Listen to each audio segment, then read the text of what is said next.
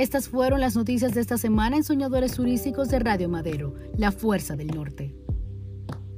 A continuación, en Agenda de Soñadores Turísticos, Cristian Carvajal, director en Chile para la Organización Mundial de Periodismo Turístico, con nuestro entrevistado de esta semana, en Agenda de Soñadores Turísticos de Radio Madero.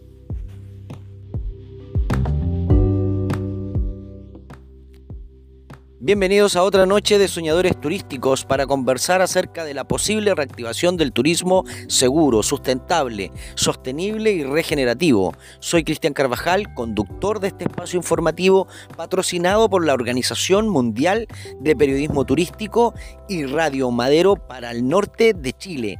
Y en esta tercera temporada estamos transmitiendo desde Vicuña, la capital mundial de la astronomía, para enfocarnos y conocer a aquellos emprendedores que han sabido enfrentar la pandemia y salir adelante con productos sustentables, sostenibles y regenerativos del astroturismo.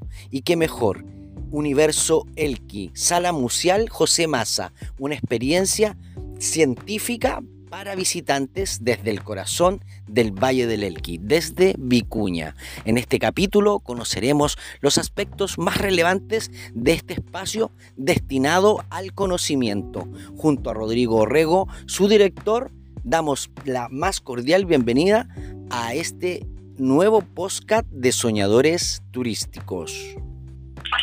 Bien, eh, Universo Elqui Sala Museal José Maza ¿cierto? Es, un emprendimiento astroturístico, diría yo, ¿cierto? Pero donde abordamos el desafío de comprender el universo. Tiene dos objetivos este, esta sala museal. Eh, uno es inspirar el pensamiento científico con la intención de aportarle al país en el desarrollo intelectual, ¿cierto? Y otro es eh, otro desafío es inspirar el amor por la vida en la Tierra, ¿ya? Porque sin duda que queremos ir a las estrellas, queremos habitar Marte y queremos, ¿cierto?, eh, conocer el universo, pero tenemos que hacernos cargo también de nuestra casa, el único lugar en el universo hasta ahora donde hay vida, ¿cierto? Donde hay un árbol, hay perros, animales, insectos, ¿cierto? Hay agua fluyendo por todos lados y, nos da espacio para poder experienciar lo que le llamamos la vida. Entonces, eh, tomamos el desafío y tenemos eh, este lugar donde hay cinco salas. Eh, hay una sala, hay una sala de recepción, por supuesto. Después viene la sala de la astronomía que le llamamos la sala Aura, ya porque Aura nos apoyó con información, cierto, y nos, apoyó con para, para ponerle su nombre también a esta sala donde explicamos qué son la astronomía de gran escala que está instalada en, en Vicuña. para, para nuestros auditores y quienes no conozcan la sigla, ¿qué es Aura en Chile? Bueno, Aura es una organización que mm, está... Mm, las madres de esta organización son la NASA y la NSF, la National Science Foundation de Estados Unidos. Estas dos organizaciones formaron Aura y Aura reúne a 47 universidades norteamericanas y a, dos universidades chilenas y a una universidad mexicana. Entonces es una tremenda organización que mm, administra cierto los eh, observatorios de gran nivel, eh, digamos observatorios científicos de investigación que están en el Cerro Pachón y en el Cerro Tololo. Ahí están los observatorios Observatorio Tololo, Observatorio SOAR, cierto, Observatorio eh, Gemini Sur y el Observatorio Vera Rubín que va a ser eh, inaugurado próximamente y que también el Vera Rubín, el Vera Rubín tiene la cámara fotográfica más grande del mundo. Entonces en ese lugar explicamos por qué Vicuña es la capital mundial de la astronomía, damos como el argumento y también explicamos la diferencia entre un entre los observatorios científicos y los observatorios de astroturismo, ¿entiendes? Entonces la gente sale así como súper clara de qué, cuál, qué está pasando en Vicuña con el tema de la astronomía. Y luego viene la sala del cambio climático, y en esa sala eh, donde la, la eh, ambientamos en, en, trabajo en conjunto con SEASA, firmamos un convenio de colaboración con ellos, el Centro de Estudios de Zonas Áreas, donde explicamos qué es el cambio climático y principalmente el calentamiento global. ¿cierto? Han habido ya en la historia de la humanidad eh, calentamientos globales, han habido enfriamientos globales, explicamos todo eso y, hablamos sobre el antropocentrismo humano, esta imposibilidad que tenemos los humanos de hacer empatía con un árbol, ¿cierto? con otros animales, etcétera, y, la forma en que estamos calentando, sobrecalentando el planeta, con la idea de que el visitante tome conciencia de esto y, hagamos algo para revertirlo. Después nos vamos a la sala de la bueno, creemos, entre paréntesis, creemos que entender el universo también es una oportunidad de evolución para todos nosotros. Saber de dónde viene la eh, cada, cada partícula de nuestro cuerpo, cada átomo, es una oportunidad de evolucionar como persona.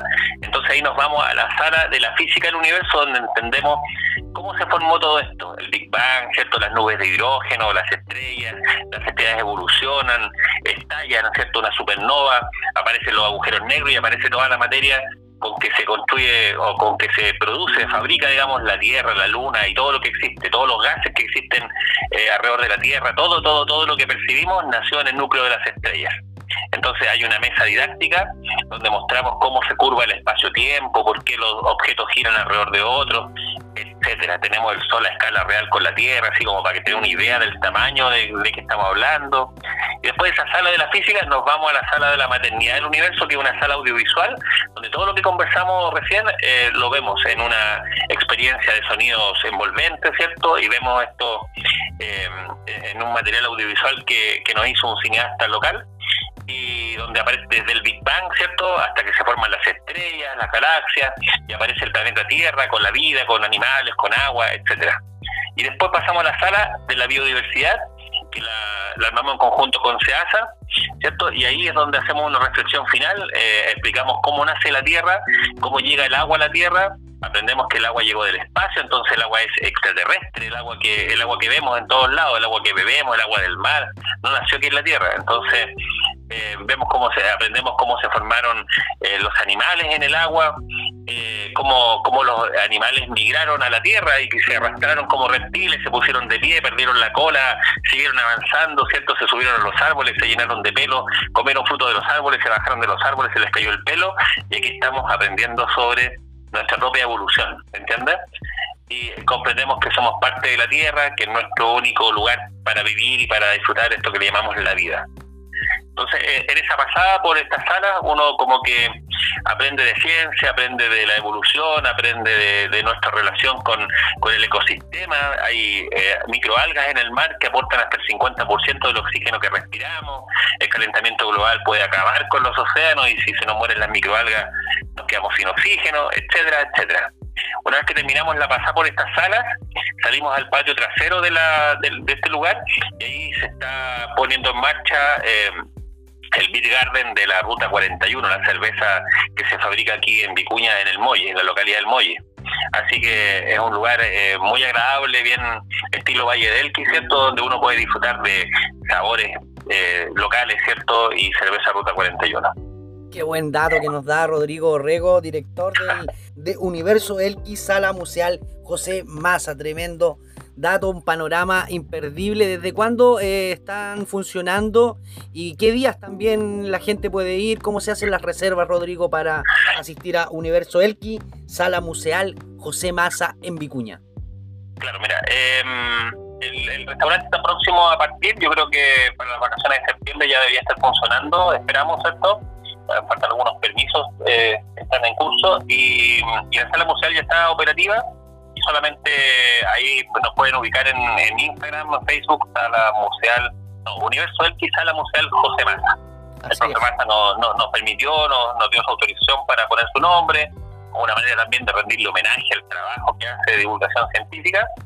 Y ahí nos ubican en las redes sociales, Instagram, Facebook, y ahí le va a aparecer el teléfono y la forma de, reservar. Pues la idea es que digan, ah, somos un grupo de cinco, somos diez, ¿cierto? Y queremos el, el tour por la sala museal y ahí vamos agendando eh, el día y la hora. Esto funciona de, de, lunes a domingo. ¿Horarios? Desde las 10 de la mañana hasta las 6 de la tarde. Ya saben, soñadores turísticos, un nuevo dato, Universo Elqui, Sala Museal, José Massa. Aprovechamos de enviarle un cordial saludo al profe Massa, también un amigo de Soñadores Turísticos. Yo te contaba, Rodrigo, que el primer capítulo de Soñadores Turísticos, nuestro invitado estelar fue don José Massa, es un gran, gran eh, científico, pero también una gran persona. Así que aprovechamos de saludarlos y nos despedimos. Rodrigo Rego, muchísimas gracias, director de Universo Elqui. Sala Museal José Maza para que vayan a conocer.